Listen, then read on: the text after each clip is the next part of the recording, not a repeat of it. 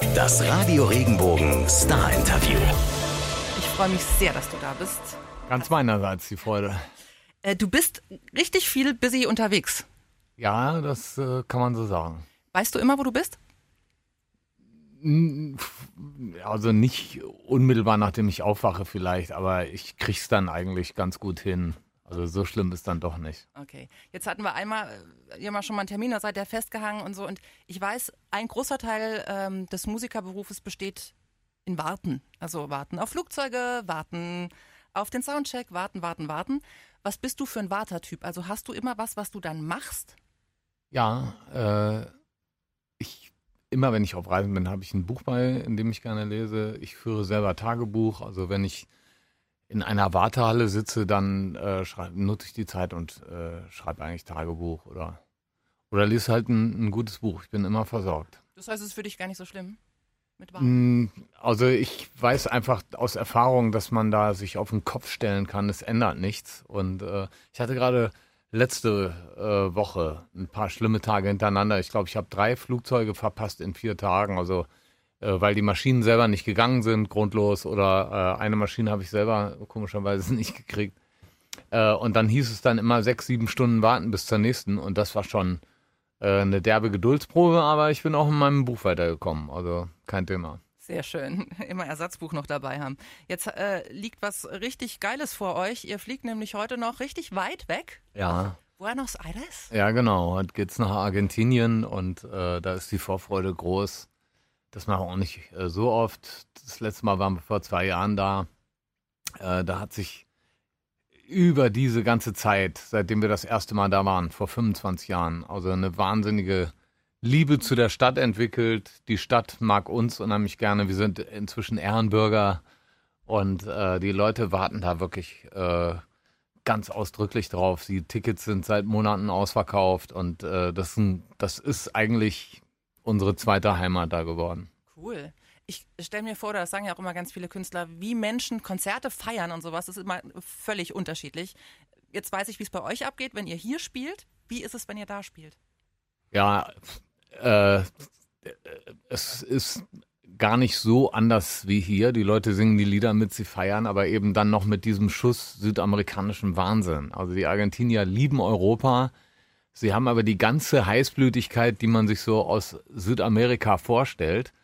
Und da ist die Verehrung natürlich nochmal eine ganz andere. Ja, das, äh, das ist schon für uns auch so, dass wir uns zwischendurch kneifen müssen und denken, das kann jetzt nicht wahr sein oder so. Ja, das war vom, vom ersten Besuch an so und äh, das ist halt wirklich äh, extrem. Aber deshalb äh, schmälert das nicht äh, die, die Würdigung der Zuneigung der Leute hier. Wir haben das auf einer ganz anderen Ebene. Hier ist äh, Brot und Butter, sage ich mal. Und diese Erlebnisse in Argentinien sind unheimlich schön und auf ihre Weise für uns auch vorher nie erlebt. Aber ähm, beides hat seine, seine Berechtigung und beides ist etwas unheimlich für uns Schönes, was uns auch motiviert zum Weitermachen. Ist ja auch schön. Ich denke mir immer so, bei internationalen Stars fände ich es, glaube ich, anstrengend, weil die ja ständig, wenn die Touren so richtig groß durch die ganze Welt und immer nur kurz sind, ihr tourt hauptsächlich zumindest natürlich so hier im Bereich, aber ihr tourt immer auch mal wieder im Ausland. Ich glaube, das ist für euch natürlich auch ganz. Ja, für, also wir, wir haben das eigentlich mittlerweile so äh, für uns bestimmt, dass wir Tourneen im Ausland dann machen, wenn wir die Lust darauf haben, dann leisten wir uns das. Das ist für uns kein, äh, äh, kein Wirtschaftsfaktor.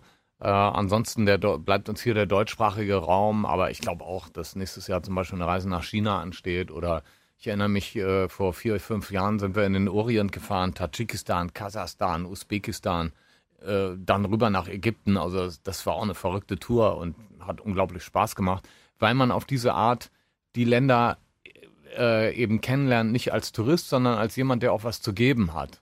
Und ähm, man wird dann also direkt auch äh, in Kreise eingeführt, die sich auskennen und äh, es ist einfach eine intensivere Art des Reisens als eine, eine rein touristische Reise. Das glaube ich gerne. Ihr habt jetzt dieses Jahr, ich habe nochmal nachgezählt, das 16. Studioalbum rausgebracht. Okay. Und ähm, ich habe wirklich oft gezählt, weil ich dachte, okay, dazwischen, was sind tatsächlich 16? Das klingt viel, ist viel. Und ähm, ich habe dann nochmal auch geguckt, Nummer 1 Album war klar und ihr hattet in diesem Jahrtausend nur Nummer 1 Alben, wenn es ein Studioalbum war. Ja, Ich glaube seit 1992 ja, oder so. irgendwie ging Mhm. immer durch. Ich habe mich gefragt, ist das was, was schon ein bisschen wichtig ist? Oder ist das A, total egal äh, geworden oder immer schon gewesen? Aber ich, oder hat es doch sowas von, ach, man freut sich doch. Ja, man freut sich auf jeden Fall. Also das, äh, wenn man das, ich meine, im Grunde ist das Quatsch. Das ist auch nur äh, sozusagen fürs Ego. Ja, also ob man nun Platz eins oder Platz zwei ist, was soll da der Unterschied sein? Aber äh, dennoch möchte man einfach die Notierung haben oder beziehungsweise, weil das eben schon so viele Jahre geht, dass wir jedes Studio auf die Eins hieven, wä- wäre das irgendwo schade, äh, den, den Lauf zu stoppen und diese Unterbrechung zu haben. Ja, aber das ist eigentlich reine Eitelkeit, äh, hat im Grunde nicht viel zu sagen und auch äh, ich selber als Musikliebhaber und Fan ähm, richte meine äh, favorisierten Scheiben ja nicht danach aus, was gerade angesagt ist oder nicht. Wenn mir was gefällt, dann ist mir das egal, ob das in den Charts ist oder nicht. Dann stehe ich dazu. Und ich hoffe, dass unsere Fans ein ähnliches Verhalten haben und ein, ein Verhältnis zu unseren Sachen. Aber äh, ja, aus sportlichen Gründen oder so wollen wir natürlich dabei sein. Und das ist wie eine Mannschaft, die mal Meister war. Die möchte im nächsten Jahr dann nicht Zweiter werden.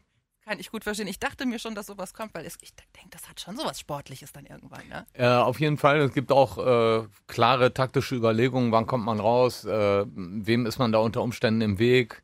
Ja, muss es unbedingt dieselbe Woche wie Helene Fischer sein oder sowas. Äh, ja, ja, so, so Überlegungen gibt's natürlich schon vom Management und so und wir ähm, sind dann auch immer da beteiligt, gleich, klar. Ja, völlig okay. Also wie gesagt, es geht nicht die Welt unter. Ich kann das völlig nachvollziehen. Vor allem, wenn man wirklich, dieses, wie du sagst, immer so ein Ja, äh, äh, ich glaube, die ganze Szene achtet darauf, äh, das kriege ich auch bei den anderen Bands mit, ob es jetzt die Beatsteaks sind, Kraftklub, Materia, äh, wir sind da alle auch immer im Austausch und jeder beobachtet, was der Kollege macht und äh, man drückt sich auch gelegentlich gegenseitig einen Spruch rein und so. Also die Branche hat schon ein Auge drauf, wer in der jeweiligen Woche dann vorne liegt. Ähm, wenn man so lange dabei ist, wie ihr das jetzt ja seid äh, und so viele Nummer 1 Alben hatte, da habe ich mir A die Frage gestellt, wie schafft ihr es immer noch mal euch zu motivieren? Also, dass ihr immer noch mal Bock habt und immer noch mal das Gefühl habt, ey, wir haben noch so geile Ideen, dass das noch mal so gut wird, wie das, was wir schon gemacht haben. Also, wie kriegt ihr das hin? Naja, die, äh, die Zielvorgabe ist schon, äh, die eigene Messlatte zu erreichen, den eigenen Anspruch zu erreichen oder eventuell zu toppen, aber das klappt nicht immer. Ähm, äh, es geht auch immer in der Musik ja nur um gefühlte Erfolge. Das, da gibt es ja nicht wie im Sport klare Ergebnisse. Ich glaube, was einen immer wieder antreibt, das ist dann doch letztendlich das Wesentliche. Es geht ja nicht um, im Ende geht es nicht für uns um die Verkaufszahlen und um, um die Gewinne, sondern äh, um die Musik, um das, was man äh, sagen möchte, was da in einem drinsteckt, was man irgendwo versuchen muss rauszuholen. Auf verschiedene Art und Weisen. Und äh, da kommt das ganz von, geschieht das von ganz alleine, dass man, äh, sobald man ein Album eingespielt hat, sich erstmal leer vorkommt und auch das Gefühl hat, ähm, jetzt ist alles gesagt, ist auch korrekt so, alles andere wäre falsch meiner Meinung nach. Und dann sammelt sich mit der Zeit aber doch wieder etwas an. Ja, man erlebt wieder Dinge, man denkt anders über gewisse Geschichten nach, man wird älter, bekommt einen anderen Standpunkt zu gewissen Sachen. Und dann eröffnet sich das von ganz alleine, dass man auch wieder was zu sagen hat und dass man äh, auch wieder sich ausdrücken möchte. Und äh, ähm, das geschieht eigentlich ohne, dass man das irgendwo forcieren muss.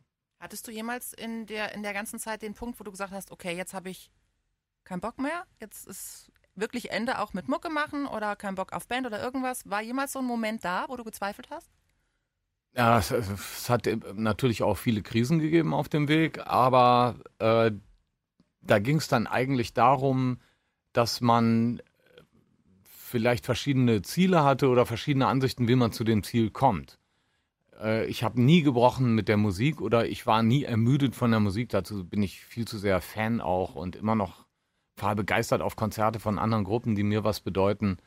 Ähm, also ich kann mir ein Leben ohne Musik nicht vorstellen. Ich muss aber nicht selber Protagonist sein und ich muss auch nicht äh, immer da auf die Bühne oder äh, im Mittelpunkt stehen. Das äh, wäre jetzt nicht ähm, der Grund weiterzumachen, aber äh, eigentlich mit den Jahren Und je länger das geht, je mehr wissen wir eigentlich unser Glück zu würdigen, dass wir da was ganz Besonderes äh, erwischt haben, dass wir großes Glück haben. Und ähm, ich finde, das sollten wir vernünftig würdigen und annehmen. Und äh, solange wir die Fähigkeit haben und das Talent, äh, andere Menschen mit unserer Musik zu berühren, solange sollten wir das auch versuchen und ähm, uns da nicht weiter einen großen Kopf drum machen dann. Auf jeden Fall. Du hast gesagt, du gehst selber ja auch begeistert auf Konzerte. Was bist du für ein Konzertgänger-Typ? Ganz verschieden. Also die letzten beiden Sachen. Letzte Woche war ich bei den Rolling Stones, bin ich extra für nach Zürich geflogen, um die zu sehen, weil wenn die in Düsseldorf spielen, sind wir ja in Südamerika. Äh, ich habe eine Woche davor die Foo Fighters gesehen und ganz großen Spaß gehabt. Und äh, das schönste Konzert der letzten fünf Jahre war allerdings Adele in, in Verona, in so einem Amphitheater. Ähm, ja, eine Ausnahmekünstlerin, die äh, einfach mich umgeblasen hat mit ihrer Performance. Hörst du die, also bist du dann Musiker oder kannst du das auch als wirklich als Zuschauer, Fan, je nachdem genießen? Also singst du mit oder machst du mit oder stehst du da und guckst nur? Äh, äh, ich weiß gar nicht, ob ich das so trennen kann. Ich schaue natürlich schon bei den Rolling Stones oder so auf das Licht und ähm, äh, habe dann wahrscheinlich auch, sagen wir mal, äh, Gedanken, die, die man hat, weil man äh, das Leben hinter der Bühne kennt, weil man weiß, was äh, eine LED-Wand für Kosten bereitet und so weiter und so fort. Das Spiel rattert dann mit. Aber ich kann natürlich auch voll loslassen und einfach nur genießen, Sympathy for the Devil zu hören oder bei, oder bei Adele natürlich äh, ihre ganz großen Sachen und dann auch nur einfach ergriffen sein. Also da kann ich schon absolut loslassen, klar. Sehr schön. Also nicht nur die, weil ich kenne wirklich auch Musiker, die sagen, boah, es fällt mir ganz, ganz schwer, dieses. Auch diese technischen, ne, diesen technischen Blick außer Acht zu lassen. Achso, nee, das geht bei mir ganz einfach und äh, ich kann auch in einer normalen Kneipe, wenn die richtige Band da spielt, die ich liebe, äh, dann tauche ich, dann tanze ich auch, bin, tauche ich in der Menge unter und äh, äh, poge da mit, je nachdem, am liebsten dann in, in England oder irgendwo, wo mich keiner kennt. Dann macht das natürlich besonders Spaß äh, und da lasse ich dann völlig los, klar. Sehr cool. Ähm, ich hatte es mal mit äh, den Ärzten darüber, dass es für sie mittlerweile manchmal ein bisschen schwierig ist, alte Songs zu spielen, weil, wie du es eben auch gesagt hast, sich natürlich Blickwinkel verändern. Mhm. Man Dinge heute nicht mehr so sagen würde, wie man sie vor 30 Jahren gesagt hat oder weil es halt auch Ahnung, Teenie-Kram, ne? Also, dass es anders ist. Wie ist es bei euch? Also, gibt es Sachen, wo ihr sagt, boah, das können wir so nicht mehr machen? Oder ist es wurscht, weil die Leute wollen es gern hören? Das Wesentliche ist für mich, äh, dass die, auch die neuen Lieder akzeptiert werden. Ja, äh, wenn die Menschen nur noch kämen, um die alten Klassiker zu hören von vor über 20 Jahren, dann hätte ich, glaube ich, ein komisches, schales Gefühl dabei. Aber da ja auch unsere aktuellen Nummern völlig angenommen werden und ein Außenstehender überhaupt nicht beurteilen könnte, welches Lied alt, welches ist neu, äh, das macht mir mein Verhältnis zur Vergangenheit, zu unserem Werk sehr einfach. Ja, dann kann ich äh, gerne äh, den Menschen den Gefallen tun und auch einen Klassiker spielen. Und ähm, ich dudel die auch nicht ab. Also es, wir sagen uns immer wieder im Proberaum, es geht nicht darum, jetzt äh, hier kommt Alex zum tausendsten Mal zu spielen, sondern immer so zu spielen, als wäre es das erste oder das letzte Mal. Und wenn man das nicht kann, dann muss man das Lied eine Zeit lang äh, in die Ecke stellen und äh, äh, kann das Programm ja anders aufbauen. Aber man muss immer wieder dieses Verhältnis zu diesen Liedern kriegen, äh, dass man die, wenn man sie bringt, auch wirklich so meint. Und wenn man diesen Zugang hat zu einem Song, dann ist der, dann ist es, glaube ich, legitim, äh, den zu spielen. Dann hat er noch seine Existenzberechtigung. Andere Sachen, äh, da kann man dann vielleicht inhaltlich gar nicht mehr nachvollziehen, warum man das mal so ausgedrückt hat. Das würden wir dann aber auch sein lassen. Gott sei Dank sind es nicht so die Nummern, die man von uns kennt und erwartet. Also äh, wünsch dir was, hier kommt Alex, alles aus Liebe. Das sind alles äh, Songs, die wir immer noch lieben, die wir auch immer noch komplett verstehen, warum wir die geschrieben haben. Also da gibt es überhaupt keine Diskrepanz und keine Entfremdung. Ich glaube, das ist natürlich auch das Schöne, je länger man Musik macht, man hat natürlich auch immer ein größeres Repertoire. Ne? Und es ist auch ja. nicht schlimm, wenn du dann mal was ruhen lässt, weil. Das, äh, genau. Und ich kann mich nicht erinnern, dass wir, also ganz selten, dass wir mal an zwei aufeinanderfolgenden Abenden dasselbe Programm gespielt hätten. Also vielleicht sind die Unterschiede nicht groß, aber zwei, drei Nummern sind immer anders. Und man stellt äh, diese Sachen um, einfach auch um, um wach zu bleiben, um nicht einzuschlafen beim Set und äh, um der Gefahr zu entkommen, das einfach nur so abzuspielen ähm, als ich die Platte das erste Mal gehört habe, also die aktuelle Platte, äh, Laune der Natur, fiel mir auf, dass es ja viel in Richtung schon auch so ein bisschen rückblickend geht, ein bisschen Augenzwinkert. Ne? Und dann äh, kommt, wie viele Jahre kann das so weitergehen? Und äh, da kam lustigerweise bei mir gar nicht so die Frage, wie viele Jahre noch, sondern es kam mehr die Frage, wie oft sitzt ihr da und fragt und, und denkt so zurück an die Anfangszeiten, weil ich glaube, als ihr angefangen habt, hat ja keiner von euch damit gerechnet, dass das wirklich euer Beruf wird, mit dem ihr äh, ordentlich Geld verdient und was ihr so lange macht. Habt ihr die Momente noch? Ja, diese Rückblicke gibt's hin und wieder, aber nicht übertrieben oft. Und dennoch, äh, wenn man sich bei einer Beerdigung trifft von irgendwelchen äh, Freunden oder Leuten, die einem nahestehen, dann ist das unweigerlich so, dass äh, Erinnerungen hochkommen. Und äh, manchmal, wenn man einen tollen alten Freund begegnet oder ein, ein Foto sieht äh, von, ja, von anderen Zeiten, dann schießen einem dazu schon die Geschichten wieder in den Kopf, aber auf eine nette Art. Also wir sind da gar nicht nostalgisch. Äh, ich sehne mich nicht nach den alten Zeiten zurück. Ich äh, denke, es gibt noch genug Abenteuer zu bestehen. Und ähm, wir haben auch immer jungfräuliche Momente, gerade wenn wir Reisen ins Ausland machen. Wir versuchen immer äh, neue Länderpunkte zu sammeln, haben auch fürs nächste Jahr schon Pläne, in, in, in ein, zwei Ländern zu spielen, in denen wir noch nie waren. Und ähm, dadurch empfinden wir dieses Älterwerden gar nicht als, als problematisch. Ja. Es ist natürlich nicht schön, wir sind auch nur Menschen und äh, ähm, dass, dass man körperliche Mühen plötzlich hat, wo, was man früher leicht gemacht hat, das ist eine Sache, das ist klar. Aber andererseits äh, hat das äh, Älterwerden auch eine Menge Vorteile. Also man wird abgeklärter, man muss nicht ständig sich irgendwo beweisen. Wir sind ein eingespieltes Team, äh, wissen, wo die Stärken und Schwächen der anderen sind und äh, das macht das Älterwerden auf, zusammen eigentlich zu einer ganz angenehmen Angelegenheit. Ich finde es ganz schön, weil ich das Gefühl habe, wie du sagst, man wird A gelassener und B, man weiß einfach viel genauer, was man nicht mehr möchte. Ja. Und äh, Man weiß auch noch nicht, was man will, aber was man nicht möchte, das, das weiß man besser, ja. Stimmt. stimmt, oder? kann, es wird immer eingegrenzter gefühlt. Ja, ja, klar. Und dadurch glaube ich, äh, das ist auch nicht mehr so schlimm, wenn man nicht mehr cool ist. In manchen Es, Situationen. ja, das wird einem zusehends egaler und äh, es ist auch irgendwo eine Entlastung, äh, dann irgendwann zu sagen, ja, weißt du was, also ich muss zu diese, in diese Disco jetzt nicht mehr gehen, so, ja. Weil man äh, sich, glaube ich, blöde vorkommen würde, wenn man dann 20, 30 Jahre älter ist als der Rest äh, der Leute, die da rumtoben. Ähm, das möchte man eigentlich auch nicht. Ich hatte das letztens in einem, in einem, so einem Freizeitpark mit Achterbahn fahren und ich wäre umgeben von ja, da muss man. Nee. Naja, also eine Achterbahn mag ich noch, aber äh, auf die Krake gehe ich auch nicht mehr. Das ist auch geil. ähm, ich habe ein äh, sehr schönes Interview mit dir gelesen. Ähm, ich weiß gar nicht, was FAZ, egal. Auf jeden Fall war es vor der Wahl. Da ging es auch um äh, die Hosen und politische Songs und äh, da hast du sinngemäß sowas wie gesagt, naja, ähm, es ist schon okay, im Hip-Hop findet viel statt, was Politik äh, in, in Songs und sowas angeht und äh, vielleicht muss es auch noch ein bisschen extremer werden, dass mehr andere Künstler was tun. Jetzt ist es nach der Wahl. Hast du nicht das Gefühl, es ist jetzt schon mal so langsam, es müsste mal wieder so ein bisschen was passieren?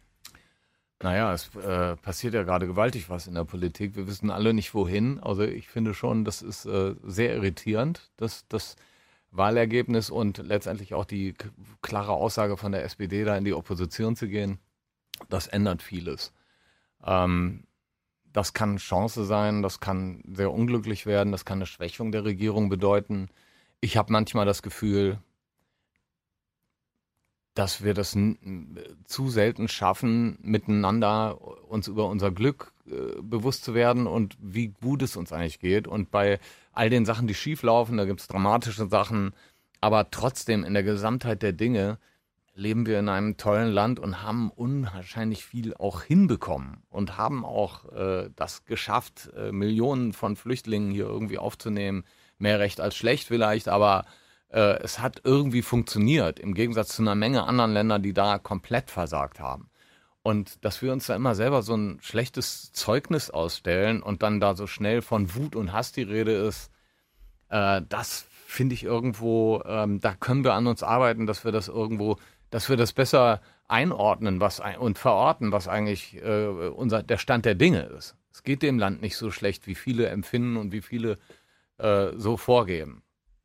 Und von daher ähm, denke ich, da, dass wir daran arbeiten könnten oder jetzt nach der Wahl ähm, wo vielen Leuten vielleicht bewusst wird, da gibt es Tendenzen, die man vielleicht gar nicht so sehen will im Alltag, die sind aber da. Und das, finde ich, schärft die Situation und ist für mich aber auch schon wieder ein Antrieb und ein Anschubser zu sagen, okay, ähm, wird Zeit mal wieder was zu machen. Das ist genau dieses Ding. Äh, ich hoffe, dass es auch anderen so geht, dass man einfach, dass die Fronten wieder klar sind. Es gibt wieder Fronten. Vielleicht war das äh, länger zu verwischt. Aber das bedeutet eben auch, dass jetzt eine Reaktion kommen sollte und wahrscheinlich auch kommen wird. Ich hoffe auch, dass halt wirklich mehr, mehr Menschen, die in der Öffentlichkeit stehen, da was sagen. Ne? Und ich, ich sehe es genau wie du. Es geht ja gar nicht immer darum zu sagen, was äh, Kacke ist, sondern ich finde es schön, wenn viele sich so diese, diese positiven Geschichten einfach auch mal nach vorne heben. Und man sagen kann, hey, ja, ja, ja. Schon, es geht uns doch, äh, es ist super, wir kriegen vieles toll hin und aber es geht immer so schnell ins Negative. Ja, die, äh, man muss auch zugeben, die Zeiten ändern sich sehr. Die Art der Kommunikation, die Art der Taktik, wie man gegenseitig agiert. Ja, äh, das Internet spielt eine große Rolle. Äh, dieses Thema Fake News, also Informationen in die Luft setzen, die dann um die Welt gehen, bevor irgendjemand das schafft, das zu dementieren und mit zehnfachem Aufwand äh, diese Sache wieder aus der Welt räumen muss. Das sind alles äh, Praktiken und Umgehensweisen, mit denen wir erstmal klarkommen müssen. Das ist alles recht neu. Ich spreche von fünf bis zehn Jahren, äh, in denen uns diese Entwicklung so hart erwischt hat und das wird sich auch noch steigern. Und da finde ich, müssen wir alle irgendwo äh, für, für uns ein Mittel finden, wie wir, wie wir dagegen anstehen, wie wir das durchstehen, wie wir Ruhe bewahren und nicht wie ein, ein Hühnerhaufen äh, auf, auf jede Information äh, reagieren, die da scheinbar gerade wieder im Netz auftaucht. Das sehe ich auch so. Bist du jemand, der äh, viel im Netz unterwegs ist? Äh, ich würde jetzt hier mal locker sagen, nö, aber äh, wenn ich ehrlich bin, gehe ich, glaube ich, mindestens vier oder fünf Mal am Tag auf irgendeine Nachrichtenseite, ja. Abgesehen von den zehn Malen, wo ich die Liverpool-App und bei Fortuna nachschaue, was gerade los ist. Ähm, also insofern doch deutlich zu viel eigentlich, als was gesund wäre. Aber ich kenne da ganz andere Nerds, die wirklich so dermaßen vernetzt sind, dass ich mich frage, wie kriegen die eigentlich ihren normalen Alter noch hin? Ja, mit Facebook und Instagram und so. Das habe ich alles nicht. Also ähm, ich habe auch nicht das Bedürfnis, mein, mein Leben der, der, der Umwelt ständig mitteilen zu müssen und dass ich gerade für ein Kuchenstück gegessen habe oder nicht. Schade. Aber wo wir dabei sind, lass uns zu einem für dich gerade sehr erfreulichen Thema kommen. Die Fortuna. Ja. Die steht super da. Steht unglaublich da. Wird das, äh, könnte das ja, also, je, also wirklich jeden Morgen mache ich erstmal Übungen, ob ich überhaupt wach bin. Ja. Äh, das ist schon heiß, was sich da gerade abspielt, aber wir sind natürlich ein gebranntes Kind. Wir haben das oft erlebt nach guten Phasen, dass es wieder schlechter wird. Ähm, ich genieße es einfach jetzt gerade mal ein bisschen sorgenloser da zu sein und hoffe, dass wir den das noch in die Winterpause mit retten können, die gute Position. Und dann kann man wirklich ernsthaft versuchen, dran zu bleiben. Aber ähm, nicht zu früh schon äh, träumen, das äh, ist, dann, tut dann immer weh, wenn man aufwachen muss. Aber ich glaube, dass man bei einem Club wie der Fortuna weiß man das. Also es gibt Clubs, da weiß man das nicht so gut, aber da kennt man ja nun wirklich ne, alle Höhen. Ja, ja, ja. Aber äh, es tut allen gut. Äh, die Fans haben über die Jahre wirklich unglaubliche Treue gezeigt und stehen da, sind äh, gerade in den letzten zwei, drei Jahren vom Anspruch her doch sehr enttäuscht worden. Und insofern ist das jetzt gerade balsam auf die Seelen bei uns und ja, fühlt sich gut an. Hast du einen Tipp äh, für die Bayern? Angelotti ist ja gefeuert worden heute. Wer soll es ah, machen? Äh, ähm, ich glaube, da wird es um viele andere Dinge gegangen sein, außer dem Spiel gestern. Da hat sich was zusammengebraut.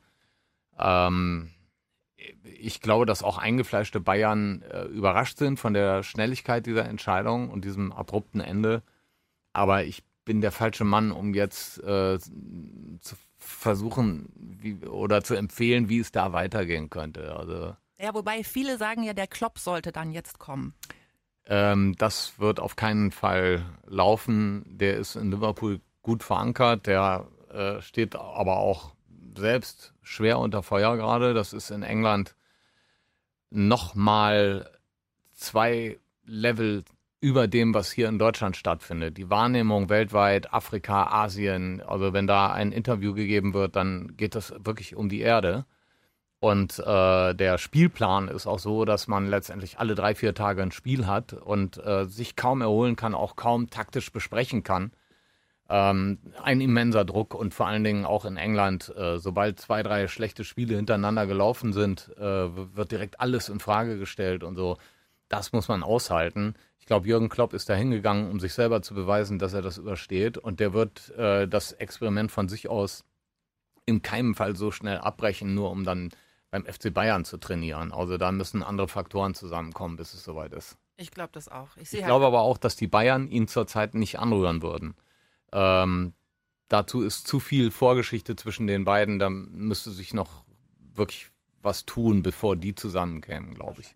Ich, war- ich habe nur heute so überlegt, ich sehe keinen. Also äh, es wird jetzt, glaube ich, nicht so einfach, weil jetzt irgendwie Billy Sagnol macht weiter, aber der kann es ja wahrscheinlich nicht sein. Das ist für Bayern, glaube ich, nicht jetzt. Naja, also der, der FC Bayern ist schon eine äh, ne- ne Top-Adresse und ich glaube, dass äh, ja auch woanders die Mühlen weitergehen und irgendwann fliegt schon mal wieder einer, der dann frei wäre oder äh, jemand anders geht noch. Also da gibt, da ist noch, da gibt, da ist ein Pool von Leuten, der sich dann irgendwann eröffnen wird. Ich bin relativ sorgenfrei, dass die Bayern da schon vernünftigen Mann hinkriegen. Na guck, doch noch ein paar nette Worte München.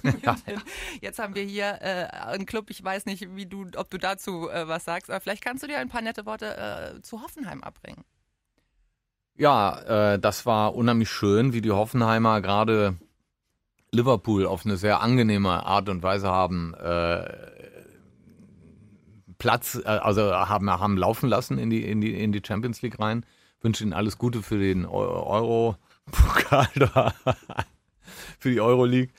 Und ähm, ich finde das auch ganz nett, dass sie da vorne gerade äh, mitmischen. Lustigerweise ist einer meiner besten und ältesten Freunde, der Tobias, mit dem ich äh, in die Schule gegangen bin, seitdem ich zwölf Jahre alt bin, kenne ich den. Dessen äh, Verwandtschaft, die kommen alle aus Hoffenheim. Das wusste ich nie. Ich habe den immer als reinen Düsseldorfer verortet, aber es stimmt nicht. Äh, seine Oma und so, die wohnen alle in Hoffenheim und äh, der erzählt mir deshalb das Leid des Vereins ständig und äh, weil ich möchte, dass es meinem Klassenkameraden gut geht, drücke ich auch Hoffenheim hin und wieder wirklich die Daumen. Das ist sehr lieb von dir. Nee, das ist wirklich wahr. Das finde ich aber auch süß.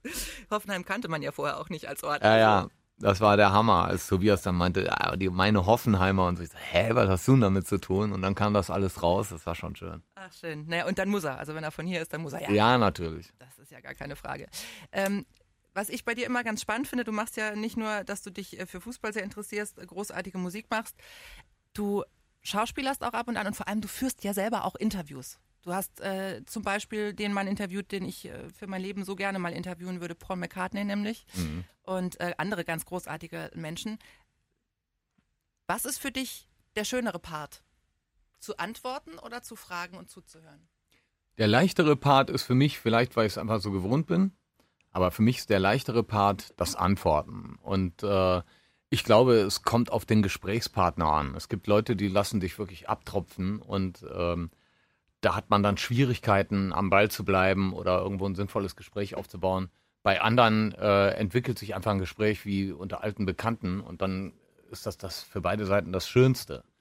Ich kenne das aber auch als jemand, äh, der in einem Interview ist und während er befragt wird schon denkt, das ist Zeitverschwendung, weil das Gegenüber äh, sowieso schon ein Urteil gefällt hat, weil es gar nicht wirklich zuhört, sondern nur einen Fragezettel ab, äh, abhakt. Und dann denkt man auch, äh, das ist jetzt hier eine sinnlose Angelegenheit mehr oder weniger. Ich würde mich auch freuen, äh, wenn ich mit Menschen spreche, dass die dann auch wirklich an mir interessiert sind. Und sobald man äh, als jemand, der interviewt wird, das Gefühl hat, der andere hat sich vorher informiert, wen er da eigentlich trifft und ähm, der äh, ist interessiert an, an der Sache, dann geht ein Gespräch eigentlich auch schon wie von selber und dann ist es mehr oder weniger egal, wen man, wen man da trifft. Aber weil äh, du gerade Paul McCartney genannt hattest, das war ein ganz tolles Interview, das ist ein ganz toller Typ. Und wenn man so ein Star ist wie er, dann ist man eigentlich auch für die Atmosphäre im Raum verantwortlich. Also wenn ich da reinkomme, dann könnte er mich ganz leicht äh, zu einer ganz kleinen Nummer werden lassen, zu einer kleinen Wurst, die da ganz äh, äh, ähm, verklemmt in der Ecke hängt und da so die Fragen rausquietscht. Oder äh, er gibt mir das Gefühl, auf Augenhöhe mit mir zu sein und ähm, ähm, lässt mich da leben sozusagen. Und Paul McCartney ist so jemand, der würde nie einen Reporter ähm, einfach so dumm dastehen lassen, das hat er gar nicht nötig. Und ähm, innerhalb von wenigen Minuten denkt man, man hätte schon wochenlang mit dem da irgendwo sitzen können und reden können. Also ein sehr, sehr offener und sehr natürlicher Mensch, der so wirkt, als wäre er voll auf dem Boden geblieben und ähm, unglaublicher Sympath. Cool. Bist du aufgeregt, wenn du sowas machst? Also ich meine, klar, das sind Leute, die du ja oft wahrscheinlich schon auch kennst, aber äh, ja, aufgeregt schon, weil es halt nicht mein Beruf ist, weil ich äh, mir Mühe gebe und ähm, die Fragen schon äh, versuche gründlich vorzubereiten. Also da ist dann schon, äh, das ist eine Ausnahmesituation für mich und von daher bin ich natürlich geladen und ähm, lauf gelegentlich vielleicht auch heiß. Ne? Ich versuche jetzt nicht, ich bin bestimmt nicht so nervös, dass mir nichts mehr einfällt oder so, aber ich bin angespannter, als, äh, als wenn ich zu Hause auf, dem Wohnzimmer, äh, auf der Wohnzimmercouch sitze und Fernsehen gucke. Das ist ja klar. Das ist schon klar. Aber ich habe auch festgestellt, dass in Interviews ganz oft die wirklich große Persönlichkeiten entspannt und, wie du sagst, einem es sehr leicht machen. Ja, nee, äh, das, das, kann auch schnell zum Klischee werden, so, so wie man so sagt, Genie und Wahnsinn. Ja, der Wahnsinn hat nichts mit Genie zu tun. Es gibt auch extrem dumme Leute, die wahnsinnig sein können. Und äh, ich habe ja mal in der Psychiatrie gearbeitet für eine Zeit und mich hat dieses Thema umgetrieben. Die Statistiken weisen da keine Unregelmäßigkeiten auf. Also da sind schlaue Leute genauso betroffen wie dumme. Und ich glaube, ähm, der Arschlochfaktor ist bei äh, weltberühmten Menschen genauso wie bei normalen Menschen. Nur bei den weltberühmten merkt man sich das dann vielleicht mehr, ja. Aber ich kenne auch ein paar Stars, deren Namen ich hier nicht nennen möchte, äh, das sind komplette Vollidioten und die genießen das auch, andere Menschen klein zu machen. Und das war für mich äh, als Beobachter äh, schade, das zu sehen, dass jemand, äh, der irgendwie sowieso erfolgreich im Leben ist, das auch noch nötig hat, andere Leute runterzuputzen. Das ist dann was Trauriges. Das gibt es aber leider. Aber es ist enttäuschend, finde ich dann auch. Ja. Da ist man manchmal echt so enttäuscht. Ja, also, be also beeindruckend ist das wirklich nicht. Nee, ganz sicher nicht. Ähm, es gibt eine Geschichte für Regenbogen 2, das ist ja unser Rockformat hier. Da machen wir die Meilensteine der ja. Rockmusik. Ja. Das heißt, die Leute schicken uns ihr Album, was ihr Meilenstein ist, ihre Platte, die ja. sie immer begleitet. Was ist denn das für dich? Für mich wäre das äh, von The Clash das Album London Calling. Also ich habe mehrere Platten, die für mich Soundtrack meines Lebens waren. Da gibt es auch die Purple Fireball, da kenne ich auch noch jedes Stück drauf und äh, äh, jeden Ton durch und durch. Aber The Clash sind für mich die erste Option, weil das Album äh, zeitlos ist, weil es nicht angestaubt ist. Äh, es wurde eingespielt zu einer Zeit, in der ich schon ganz bewusst das alles erlebt habe. Es war meine Band und die haben dann eine Platte rausgehauen. London Calling wird, glaube ich, in, in jeder seriösen Rockzeitung, in jedem Format, bei, in jedem Medium bestimmt als eine der fünf, 50 wichtigsten äh, Alben aller Zeiten im, im, im Rock'n'Roll gesehen. Ähm, die Energie der, der Punks gepaart mit dem Willen, sich weiterzuentwickeln, Reggae-Musik mit einfließen zu lassen, offen zu sein, verspielt zu sein und trotzdem immer wieder erkennbar zu sein. Das waren The Clash und äh, das ist eine Platte, die ich heute mit derselben Intensität und derselben Begeisterung hören kann, ohne nostalgische Gefühle, wie zu der Zeit, als, als diese Scheibe rausgekommen ist, 1979 nämlich. Cool. Gibt es darauf auch Songs, wo du sagst, da waren ein, zwei Songs, die haben mich umgehauen, oder ist es einfach das Werk? Äh, es ist erstmal das Werk, aber da gibt es äh, Sachen, also das, das Lied London Calling selber, dann gibt es äh, Rudy Can't Fail, Clampdown heißt eins, Spanish Bombs. Es, es hagelt da von Klassikern. Und wenn du deine eigenen Platten oder eure Platten anguckst, hast du da so eine Platte, wo du das Gefühl hast, da, das war und nicht. Ja, also ich kann auf jeden Fall Platten ausmachen, von denen ich glaube, dass wir da ähm, eine sehr, sehr gute Zeit hatten und über unsere Verhältnisse gespielt haben. Also das war einmal ähm, äh, ein kleines bisschen Horrorshow war schon nicht schlecht. Ich finde aber Opium fürs Volk war noch eine Etage drüber. Und dann gibt es ein Album, was nicht so gewürdigt wurde von den Menschen, wie ich es in Erinnerung habe. Das ist die Platte Auswärtsspiel. Äh, da war, waren Lieder drauf äh, wie Nur zu Besuch und Auswärtsspiel selber. Äh, vieles, was wir heute noch machen. Das hat mir sehr viel bedeutet. Ich glaube auch, dass ähm, Ballast der Republik eine, eine wichtige Platte für uns war. Das sind so rückblickend meine Lieblingsscheiben. Die aktuelle mal ausgenommen, weil äh, die noch zu frisch ist, die kann ich da noch nicht einordnen. Das jüngste Baby, das ist noch nicht so richtig. Genau. Für mich war es tatsächlich Opel Gang, lustigerweise. Ja, das, äh, das ist interessant. Also ähm, der, der Platte würde ich Punkte geben für, für diesen Charme, den man nur haben kann, wenn man es nicht drauf hat, aber es unbedingt probieren will. Es war ja nicht so, dass wir uns gerne äh, trashig anhören wollten. Es kam nur nicht besser raus. Und dennoch hört sich das okay an, aber eins ist mir klar, äh, wir könnten das nie wiederholen. Wir könnten nie so tun, als sind wir noch diese Amateure und teilweise auch Dilettanten von damals. Und deshalb darf man gar nicht in die Richtung gehen. Nee, auf gar keinen Fall. Ich finde nur so, Ich meine, ja. das, das, das, die erste Scheibe, die ich je gemacht habe, vor den Toten Hosen noch, ZK hieß die Band, die haben auch ein äh, sogenanntes Studioalbum aufgenommen. Das war in der Waschküche von dem Jungen, der die Platte rausgebracht hat. Ähm, das ist noch viel, viel unbeholfener und noch viel, viel schräger. Und wenn man sich das anhört, man kann alles sagen, dass sie äh, so musikalisch äh, indiskutabel ist und so weiter, aber man muss auch feststellen, dass da vier Jungs waren, die eine unglaubliche Freude hatten, da eine Platte zusammenzustellen. Und das hört man, glaube ich, auch an jedem Ton. Und ich glaube, das ist halt ganz oft entscheidend, was für was oder welche Platten für bestimmte Menschen so gut sind. Das hängt, finde ich, ganz oft gar nicht mit der musikalischen Qualität zusammen, sondern mit der Situation, äh, mit Emotionen Ja. und auch, wie du sagst, mit sie hören irgendwas darin, Ja, was gerade so in ihren Zeitgeist passt. Ich glaube, Ja, das ist absolut. So, äh, das macht es immer ganz viel aus. Absolut. Also ich würde vielleicht auch noch nennen bei uns ähm, äh, diese Platte, die wir mit der, Musik, äh, mit der Düsseldorfer Musikhochschule eingespielt haben, Entartete Musik. Das war ein Projekt, äh, das mich äh, rundum glücklich gemacht hat. Äh, das war vergleichsweise jetzt wirklich kein Mainstream-Album, aber äh, mir bedeutet das sehr, sehr viel und ähm, das war so eins, das möchte ich nie missen. Sehr schön. Jetzt haben wir uns vor 15 Jahren das letzte Mal getroffen. Was ist in 15 Jahren? Ja, ich hoffe, wir äh, sehen uns vorher wieder. Äh, in 15 Jahren, das kann ich nicht wirklich nicht beurteilen. Ich, ja, was soll ich jetzt sagen? Ich würde mich freuen, wenn wir als Band da vielleicht noch existieren würden. Ich kann mir so einen Weg aller Rolling Stones irgendwie nicht vorstellen. Aber ich habe auch schon damals mit 20 gesagt, ähm, ist für mich außer aller Wahrscheinlichkeit, dass wir mit 30 noch äh, äh, das machen. Und äh, da habe ich mich ja auch fürchterlich vertan. Also insofern äh, bin ich klug genug, jetzt keine Prognosen zu stellen, was da in 15 Jahren ist. Ähm, ich gucke mir die nächsten fünf Jahre an und denke, da sind wir noch dabei. Wenn wir keine riesigen äh, Unglücke erleben oder Fehler machen.